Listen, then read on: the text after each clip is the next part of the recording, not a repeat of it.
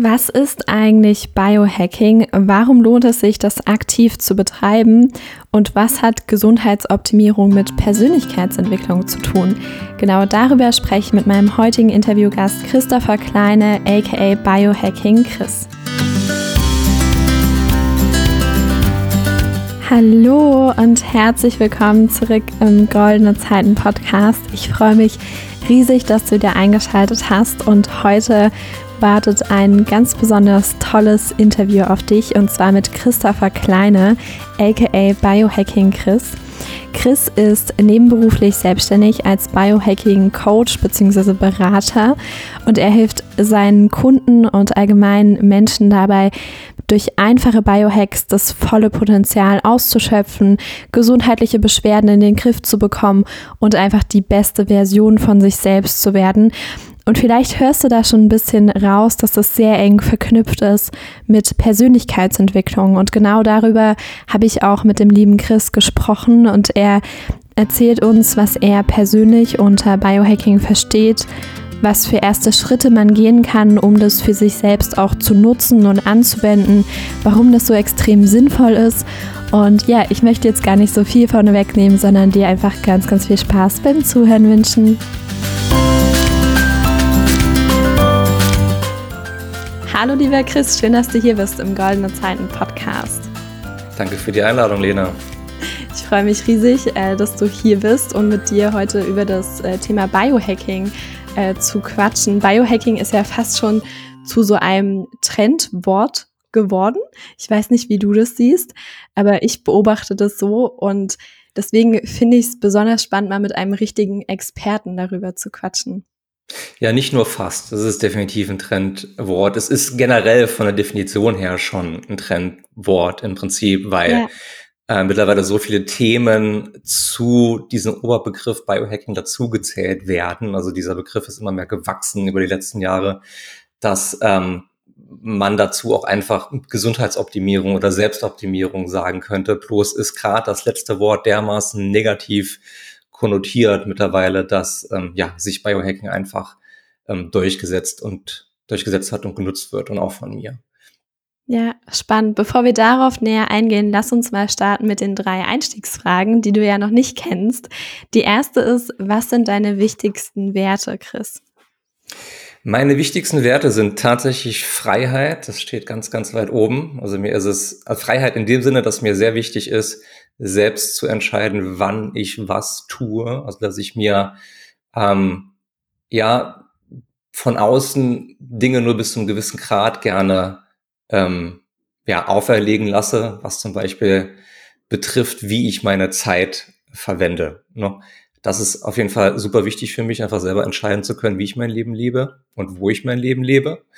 Ähm, ich denke, Vertrauen und Ehrlichkeit rund um alle Menschen, die mir nahestehen. Meine Familie, meine Freunde etc. Ähm, ich habe da einen sehr, sehr kleinen Freundeskreis, weil ich auch durch die Selbstständigkeit etc., das kennst du wahrscheinlich auch, super viel zu tun habe.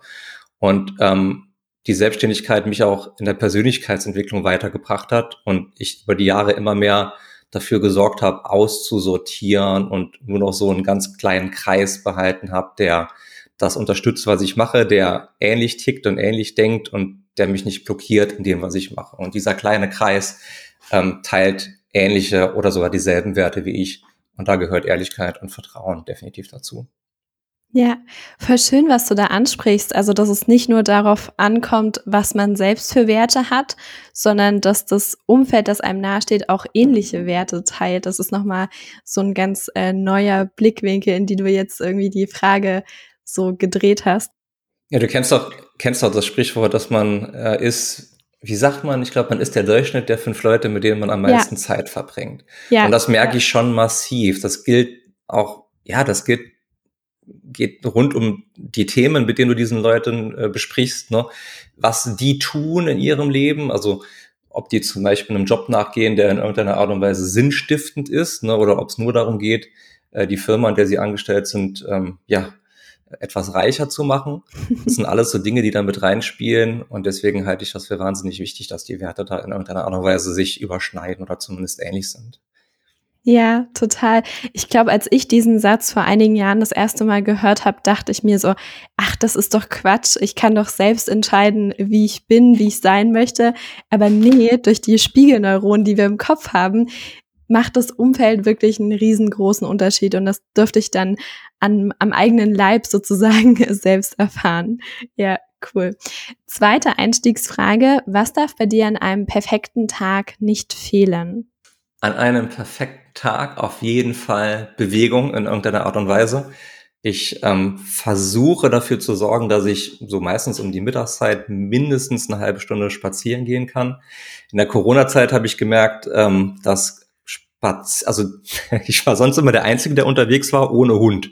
Ich wohne relativ landlich, äh, ländlich, direkt am Waldrand und ja. ähm, so um die Mittagszeit habe ich immer nur Menschen gesehen mit Hund und irgendwann hat sich das dann so geändert, dass plötzlich wahnsinnig viele Menschen einfach so spazieren waren, weil das so ein bisschen ein kleiner Trend wurde. Ähm, und das ist aber total wichtig für mich. Äh, ich, das muss jetzt nicht unbedingt Sport sein, das muss jetzt nicht die, die Gym-Session unbedingt sein, eine Stunde, anderthalb, aber so eine halbe Stunde rausgehen und Bewegung ähm, gehört für mich auf jeden Fall zu einem perfekten Tag dazu. Ich muss aber auch sagen, ich bin, ja, was soll ich sagen? Ich, es ist nicht gut, aber ich definiere meinen Wert manchmal so ein bisschen anhand dessen, was ich an dem Tag geschafft habe oder produziert mhm. habe.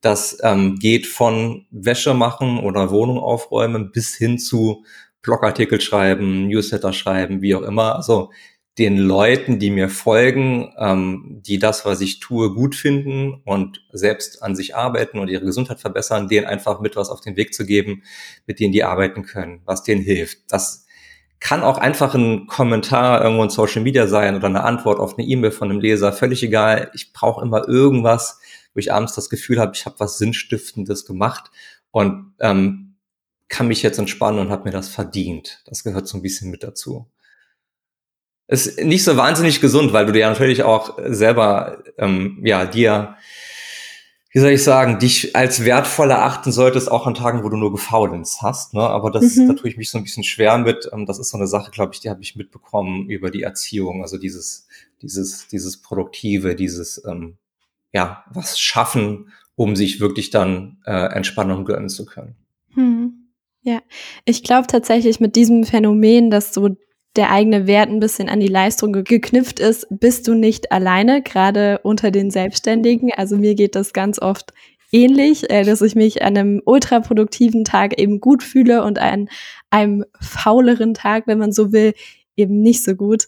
Ja, ist vielleicht ein Stück weit auch einfach normal und man muss ja auch nicht alles immer überoptimieren. Äh, da können wir auch später nochmal drauf zu sprechen kommen. Du wirst halt ja auch in der Selbstständigkeit bist du ja auch nie fertig. Ne? Also du hast ja immer, du machst das eine fertig und das nächste wartet schon auf dich. Und da ist es die Kunst so ein bisschen, und da arbeite ich selbst noch dran, nach einigen Jahren diesen Cut zu machen und wirklich irgendwann zu einer bestimmten Uhrzeit zu sagen, okay, heute habe ich genug gearbeitet, ich mache morgen weiter und ich fühle mich nicht ja. schlecht dabei. Das ist auch so ein bisschen, ähm, ja, eine, eine Lernkurve, die da einfach entsteht. Ja, voll. Dritte und letzte Einstiegsfrage. Was war im Rückblick in deinem Leben eine ziemlich große Herausforderung? Was war schwierig? Und vor allem, was konntest du aus dieser Zeit, aus dieser Situation für dich Positives mitnehmen? Was für ein Learning konntest du da vielleicht draus ziehen? Also da würde ich ganz klar meine MS-Diagnose nennen. Also ich wurde 2014 ähm, ziemlich nah nach meinem 30. Geburtstag mit Multiple Sklerose diagnostiziert. Für alle, die das nicht kennen, das ist eine Autoimmunerkrankung, die die Nerven betrifft. Das heißt, der Körper ähm, greift sich jetzt salopp ausgedrückt selbst an, zerstört sich mehr oder weniger selbst.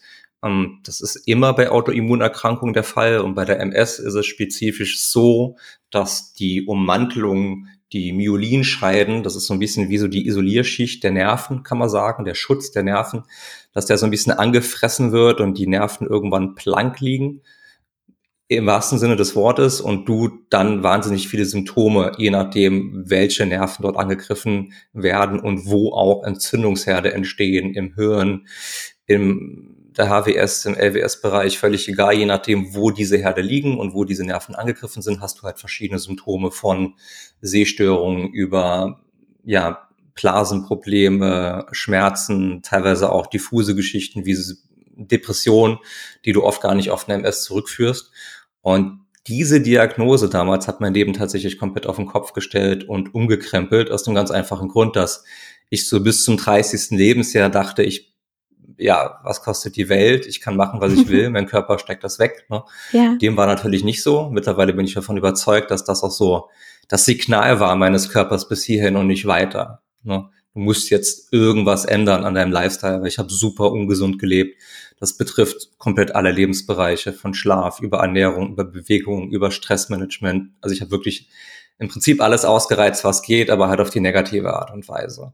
Und ich war im Prinzip durch diese, durch diese Diagnose, durch diesen Schlag ins Gesicht dazu gezwungen, mein Leben umzukrempeln. Und ich weiß nicht, ob ich das gemacht hätte, wenn ja diese Diagnose nicht gekommen wäre. Und das war nach ja, rückblickend ein Riesengeschenk für mich, weil ich damit dann angefangen habe, mich auch mit Gesundheit zu beschäftigen und eben mit Selbstoptimierung, Gesundheitsoptimierung und Biohacking und habe angefangen, wir haben es im Vorgespräch schon kurz besprochen, auch Podcasts zu hören und Bücher zu lesen und YouTube-Videos zu sehen und wahnsinnig viel zu experimentieren, auszuprobieren etc., um dahin zu kommen, wo ich heute bin. Und es ist immer noch ein lebenslanger Prozess. Es vergeht keine Woche, wo ich nicht irgendwie einen Schritt zurückgehe und nochmal zwei Schritte vorwärts oder eben umgekehrt. Ne?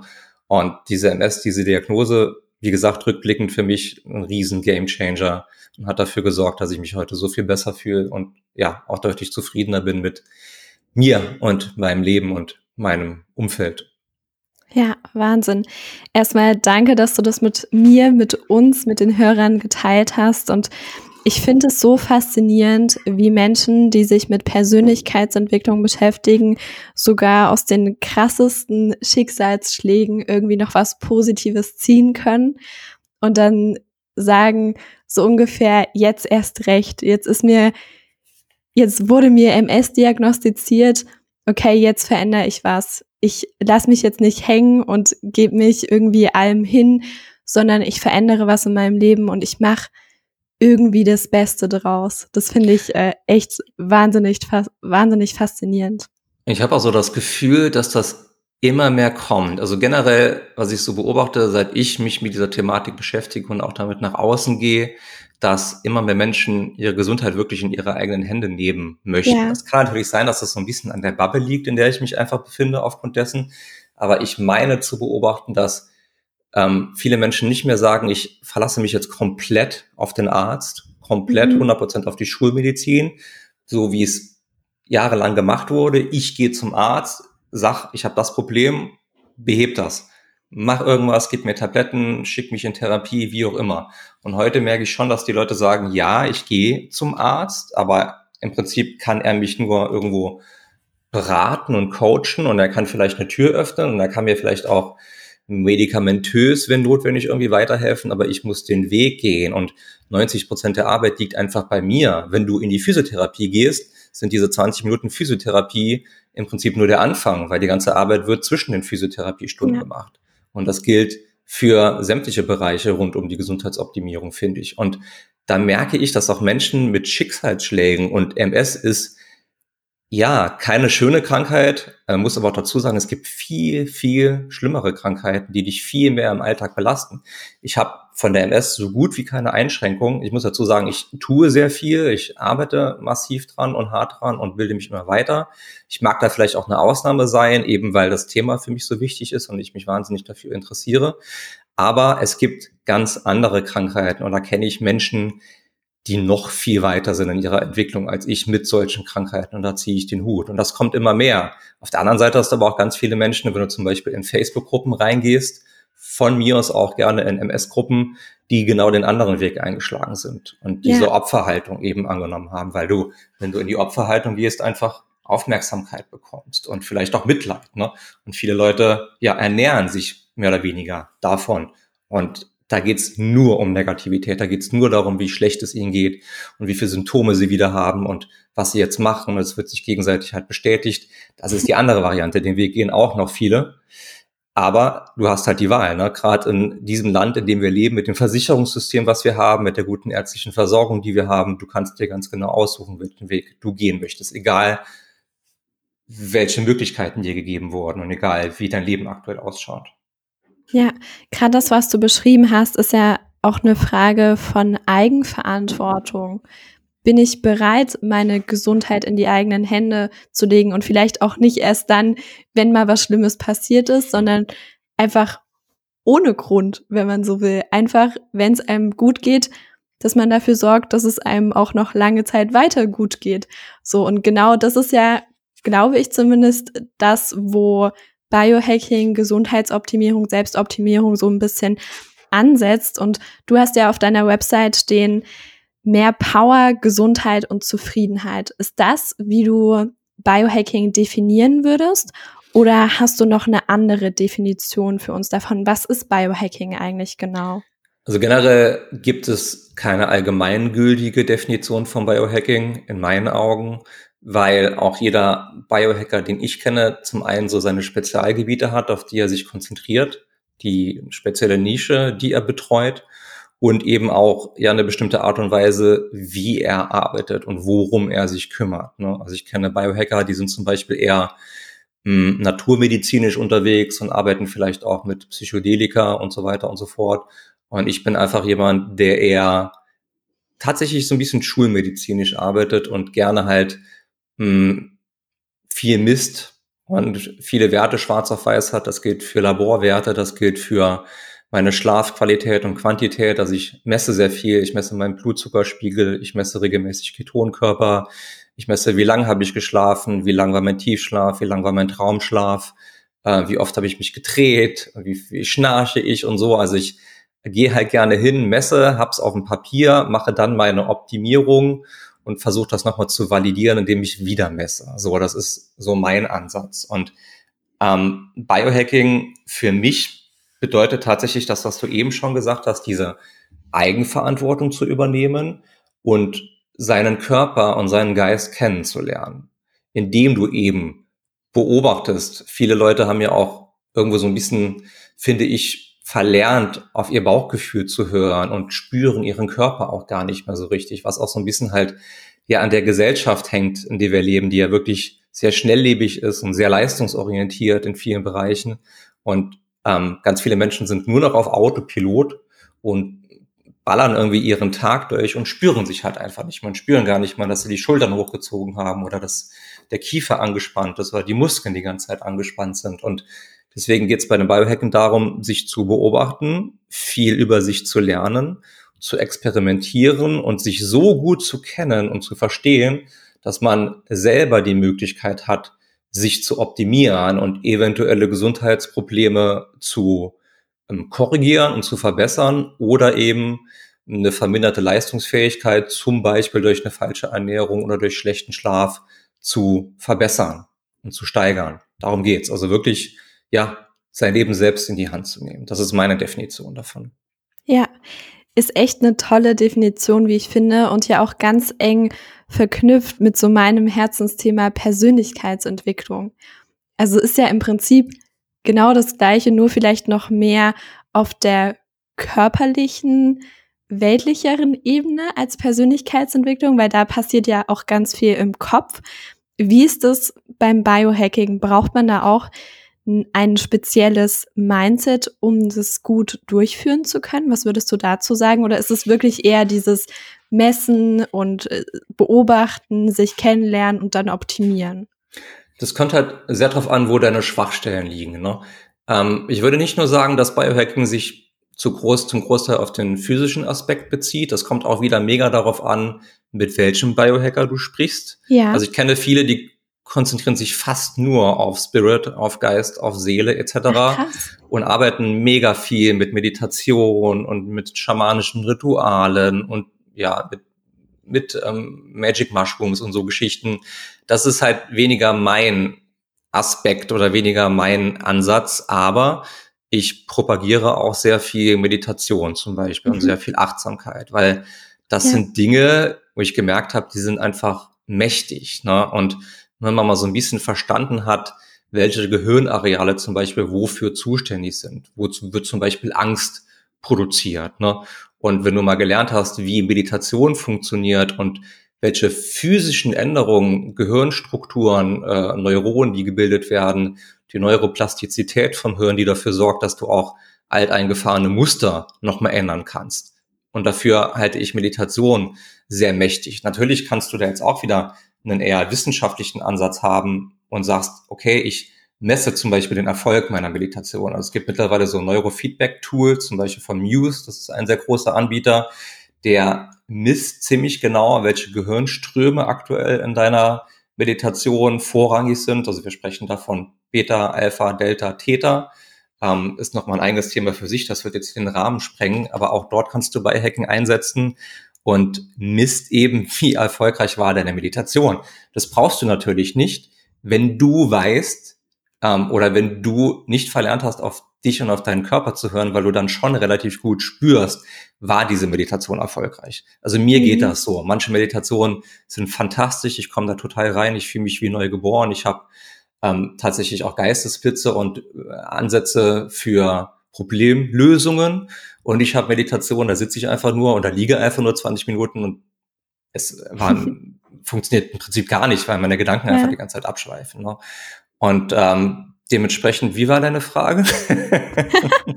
ich glaube, du hast sie sehr gut ähm, beantwortet. Also die ursprüngliche Frage war, inwiefern das richtige Mindset auch beim Biohacking hm. eine Rolle spielt, was ja zumindest so wie du es bisher erklärt hast, sehr auf Zahlen, Messen, Beobachten fokussiert ist. Also ob da diese geistigere Ebene auch eine große Rolle spielt. Also sie spielt auf jeden Fall eine Rolle. Bei mir jetzt vielleicht nicht eine große, aber es ist mega abhängig von demjenigen, ja. mit dem ich arbeite. Ganz einfach, wenn jemand ähm, überhaupt, also wenn jemand nur noch im Kopf unterwegs ist und ständig zehn Sachen gleichzeitig macht und überhaupt nicht mehr ähm, mitkriegt, was er da tut und abends vielleicht auch gar nicht mehr weiß, was an dem Tag da überhaupt passiert ist, weil er so im Autopilot war, dann ja. würde ich mich schon stark darauf ähm, konzentrieren, an Geist, an der Einstellung zu arbeiten. Und du musst natürlich auch, wenn du dich wenn du jetzt entscheidest, ich nehme meine ähm, Gesundheit in die eigenen Hände und ich übernehme Verantwortung dafür, dann brauchst du natürlich auch ein entsprechendes Mindset, regelmäßig daran zu arbeiten. Aus eigenem Antrieb, ohne dass jemand hinter dir steht mit der Peitsche. Und das ist der springende Punkt, weil ich würde sagen, 80 oder 90 Prozent aller Biohacker, die ich kennengelernt habe, haben eine ähnliche Geschichte wie ich. Haben also mhm. wirklich irgendeinen Schicksalsschlag, irgendeine ja. Diagnose einer chronischen Erkrankung und haben dann erst angefangen, sich darum zu kümmern. Die wenigsten sind gesund und sagen, weißt du was, ich nehme mir jetzt jeden Tag eine halbe Stunde Zeit dafür zu sorgen, dass meine Gesundheit so bleibt. Das ist ja. eher selten der Fall. Weil du kriegst es ja auch nicht mit in der Schule zum Beispiel. Ich weiß nicht, wie es bei dir war, aber als ich damals auf dem Gymnasium war, habe ich nichts rund um Ernährung, um Meditation, um irgendwas rund um Gesundheit gelernt. Gar nicht. Irgendwann hieß es ja. dann sogar noch, ich weiß nicht, was der Stand der Dinge ist, es soll der Schulsport abgeschafft werden, dass du nur noch sitzt und nur Krass. noch lernst. Ja, also es ist keine schöne Entwicklung. Also wenn es nach mir ginge, ähm, sollte man in der Schule auch sich da so ein bisschen drauf konzentrieren, den Kindern das von vornherein mitgeben. Ja, also bei mir war das höchste der Gefühle, dass wir mal in der siebten Klasse oder so im Biologieunterricht gelernt haben, dass es ähm, ja so bei der Ernährung Fette, Kohlenhydrate und Eiweiß nee, gibt. Okay. Und das war's dann aber auch. Ja, das hatte ich also, auch. Medi Meditation oder all das, was du gerade angesprochen hast, äh, nee, war, war überhaupt äh, kein Thema. Nun ist ja Biohacking ein ziemlich großer Begriff und du hast gerade schon ein bisschen erzählt, was da alles so reinzählt. Wenn man neu damit starten möchte und noch nicht besonders viel Ahnung davon hat, was würdest du empfehlen? Wo kann man mal so ein bisschen ansetzen? Also dadurch, dass ich ja Schlafcoach bin und mich sehr viel mit beschäftige, wäre das tatsächlich der erste Punkt, an dem ich ansetzen ja. würde, weil einer der Hauptgründe, ähm, du hast riesige Hebel. Du kannst, wenn du deinen Schlaf optimieren möchtest, mit klitzekleinen Änderungen, die in den meisten Fällen auch kostenfrei sind, wahnsinnig viel rausholen. Ich würde dir jetzt niemals empfehlen, auch wenn du irgendwie mit Übergewicht kommst, ähm, ändere deine Ernährung, weil Ernährung, ja, mega wichtig, keine Frage, aber sie ist komplex, finde ich. Und ja. es ist schon fast eine Religion, wenn ich sehe, wie Leute ihre eigene Ernährungsweise ähm, ja teilweise mit Waffen schon vertreten. Ne? Jeder denkt, das, was er tut, funktioniert am besten. Meiner Meinung nach ist eine Ernährung immer super individuell zu sehen und du kannst nicht sagen, vegan ist das Richtige, vegetarisch ist das Richtige, Paleo, Carnivore, völlig egal. Du musst immer gucken, meiner Meinung nach, du musst dich damit beschäftigen, was verträgst du, was tut dir gut und dann individuell die Ernährung auf dich anpassen. Die muss ja auch so ein bisschen in deinen Lifestyle ähm, integrierbar sein etc. Deswegen finde ich Ernährung sehr komplex, um damit anzufangen. Und beim Schlaf habe ich die Erfahrung gemacht, dass dort meist sehr viel rauszuholen ist, weil ähm, es kein Sinnesorgan gibt, das dir anzeigt oder dir irgendwie das Signal gibt, wie gut dein Schlaf war. Wenn du noch gut in dich reinfühlen kannst, dann spürst du das meistens, aber es ist eben subjektiv. Und generell, wenn du durch irgendeine Änderung in deinem Leben oder durch irgendeinen Schicksalsschlag oder wie auch immer jetzt plötzlich einen schlechteren Schlaf hast, dauert das fünf oder sechs Tage und du hast dich an diesen, an dieses Gefühl danach gewöhnt. Also wenn du zum Beispiel einen Leistungseinbruch kriegst oder du kannst dich schlechter konzentrieren. Innerhalb von einer Woche ist das normal und du weißt gar nicht mehr, wie es mal war oder wie es sein könnte. Du gewöhnst dich super schnell daran. Ne? Und da würde ich ansetzen. Und ich finde, du kommst da auch gar nicht drum rum, das zu messen. Ähm, ich empfehle den meisten Leuten oder ich rate den meisten Leuten dringend ab von Handy-Apps. Es gibt da mittlerweile auch viele, viele Apps, wo du dann dein Handy irgendwie ans Stromnetz hängen musst, musst es mit dem Bildschirm nach oben auf die Matratze legen und teilweise noch WLAN anlassen etc. Also sind alles Sachen, wo ich sage, nee, um Gottes Willen, bitte nicht. ne? Und dann misst dann dieses Handy meistens anhand von den Bewegungen, was es spürt, über den Bewegungssensor und über die Geräusche, die es über Mikrofon ähm, ähm, äh, Mikrofon-Input kriegt, versucht es dann zu messen, in welchen äh, Schlafphasen du dich gerade befindest, etc. Und diese Werte sind so ungenau, wirklich so ungenau, dass du oft einfach am nächsten Tag dann 100% Schlafqualität bekommst und hast einfach dann ein falsches äh, Urteil und merkst dir das aber und denkst an der Stelle, okay, es ist alles cool, ich brauche nichts zu machen. Und das ist das Problem. Deswegen würde ich den meisten Leuten raten, wirklich sich mal für überschaubares Geld einen Handgelenktracker zu kaufen, weil die sind mittlerweile bezahlbar und von der Qualität teilweise echt gar nicht so weit weg von Schlaflaboren zum Beispiel. Also du kriegst schon einen sehr guten Eindruck. Und dann würde ich mal eine Woche messen und würde dann integrieren, was ich den Leuten an Tipps mitgebe für die Schlafoptimierung und dann wieder messen. Und dann siehst du nämlich ziemlich genau, was funktioniert für dich und wo kannst du noch optimieren. Und dann hast du einfach die Basis ausgebaut, weil Schlaf für mich immer ganz, ganz unten anfängt. Es ist nicht eine Säule neben Ernährung, neben Bewegung, neben Stressmanagement, sondern es ist eine Säule unten drunter.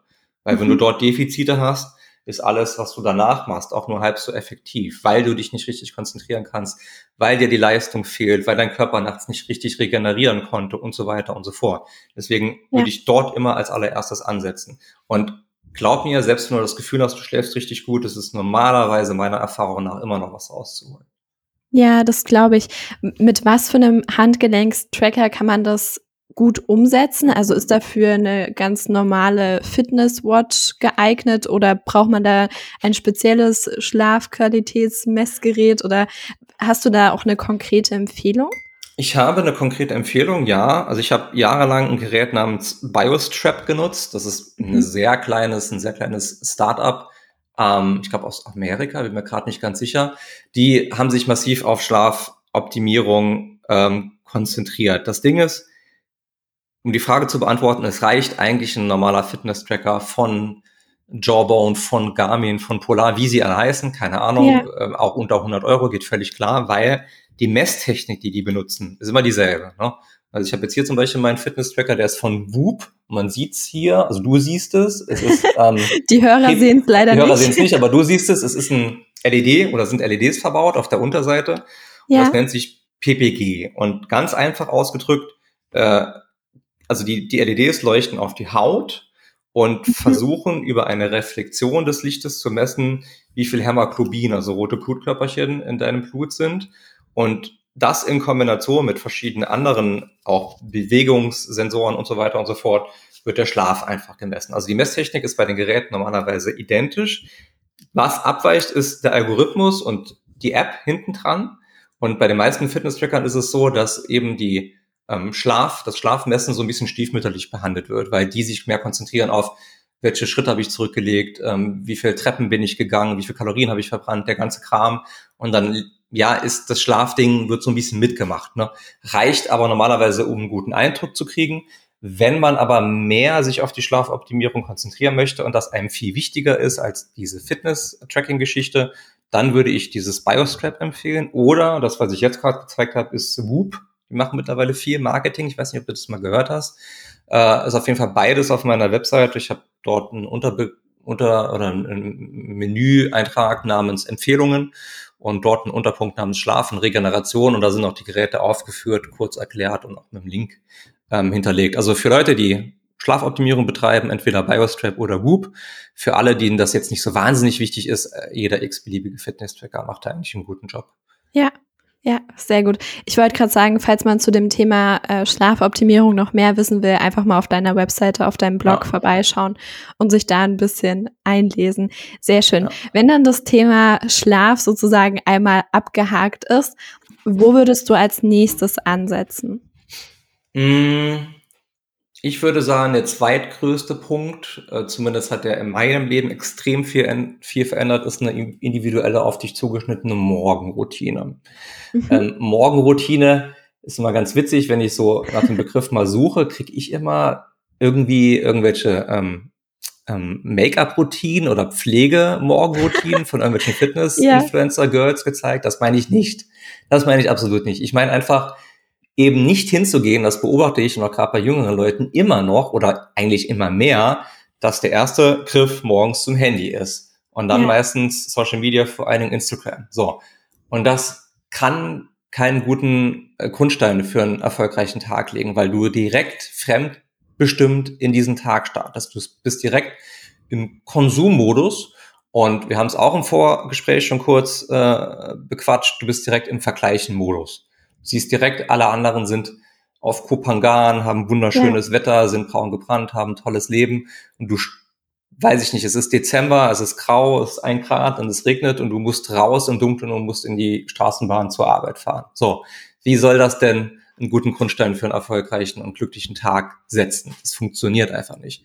Und deswegen habe ich irgendwann angefangen zu gucken, was kann ich morgens integrieren, weil ich war auch so jemand, ich bin eine halbe Stunde, bevor ich im Büro sein musste, oder sorry, eine halbe Stunde bevor ich losgefahren bin, bin ich aufgestanden, war schnell duschen, bin dann losgefahren zur Tankstelle, habe mir einen Kaffee to go geholt und ein Brötchen und habe das im Auto auf der Autobahn gegessen oder am ähm, Schreibtisch direkt. So, das funktioniert nicht. Irgendwann habe ich angefangen, bin immer früher aufgestanden. Mittlerweile ist es, das muss nicht jeder zu machen, das ist ein bisschen krass, aber mittlerweile ist es eine anderthalb Stunde früher, weil ich ja. eine riesen individuelle Morgenroutine habe. Aber die hilft mir dermaßen, weil ich der Überzeugung bin, dass wie du deinen Morgen startest, normalerweise auch dein gesamter Tag verläuft. Mhm. Wenn du mhm. morgens schon anfängst, viel Zucker zu konsumieren, Süßigkeiten in dich reinzustecken, ist dein Körper auch schon geprimed den ganzen Tag. Und dein Körper und dein Magen und dein Darm erwarten auch schon Süßigkeiten jetzt und keine Proteine oder gesunde Fette oder sonst irgendwas. Deswegen ähm, wichtig ist individuelle Morgenroutine. Was für mich funktioniert, muss noch lange nicht für dich funktionieren. Kommt einfach darauf an, was du brauchst. Kleiner Eindruck in meine. Ähm, normalerweise beginnt es morgens mit Aufstehen. Ich glaube, äh, ich glaube, Laura Marlina Seiler sagt das auch. Rise, P, Meditate. Ich weiß nicht genau, von wem es ist. RPM. Also aufstehen, pinkeln, meditieren. Ich mache das meistens nochmal im Bett oder auf dem Bett. Du hast halt so ein bisschen die Gefahr, dass du dann wieder einschläfst. Also ich würde es eher empfehlen im Sitzen. Aber ich habe so ein bisschen Probleme dem Rücken und ich kann mich im Sitzen nicht so richtig konzentrieren auf die Meditation, deswegen mache ich es im Liegen. Danach kommt eine eiskalte Dusche. Das ist ja auch ganz bekannter Hack in der Biohacking-Szene. Mittlerweile Eisbaden, ganz groß im Trend. Äh, meiner Meinung nach zu sehr gehypt, aber ist nochmal ein anderes Thema. Also Meditation, kalte Dusche, dann Bewegung, entweder ein kleines Workout oder ähm, Yoga, einfach um so diese Morgensteife rauszukriegen, den Körper zu durchbluten und einfach mal ja ein bisschen was für den Kreislauf auch zu tun und für den Stoffwechsel zu tun.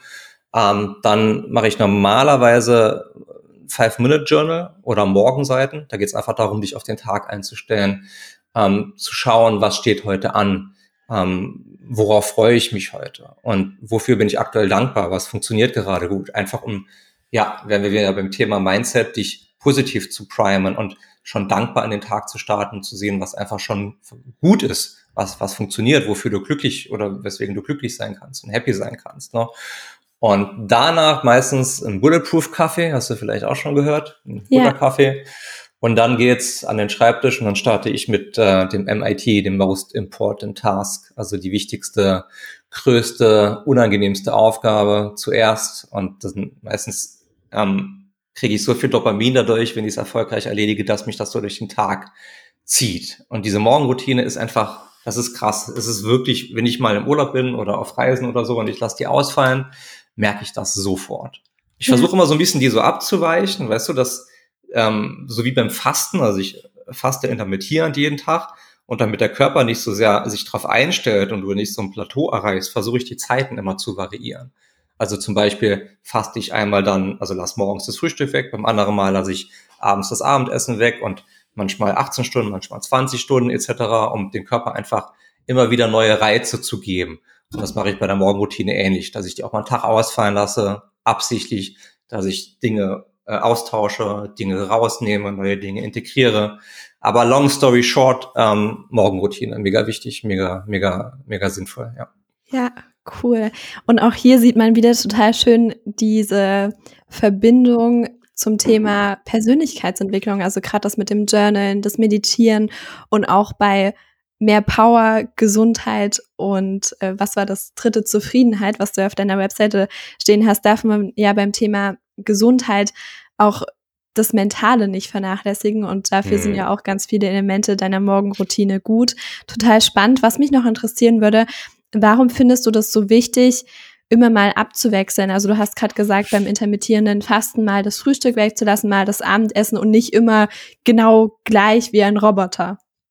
Na eben primär wirklich, um neue Reize zu setzen und kein Plateau zu erreichen. Da kannst du einfach ja. den Vergleich ziehen zum Krafttraining. Ne? Mhm. Wenn du immer nur dieselben Gewichte und immer dieselben Übungen machst, bleibst du irgendwann stehen und wächst mhm. einfach nicht mehr. Deswegen ja. immer so die Abwechslung. Das ist einfach, einfach wichtig. Das ist das eine. Und das andere ist, dass ich gerne neue Dinge ausprobiere und gucke, ob mir vielleicht jetzt statt morgens der Viertelstunde Yoga 20 Minuten Spaziergang mehr hilft. So. Und dann teste ich halt einfach immer. Und wenn irgendwas besser funktioniert, schmeiße ich das Altere raus und pack was Neues rein.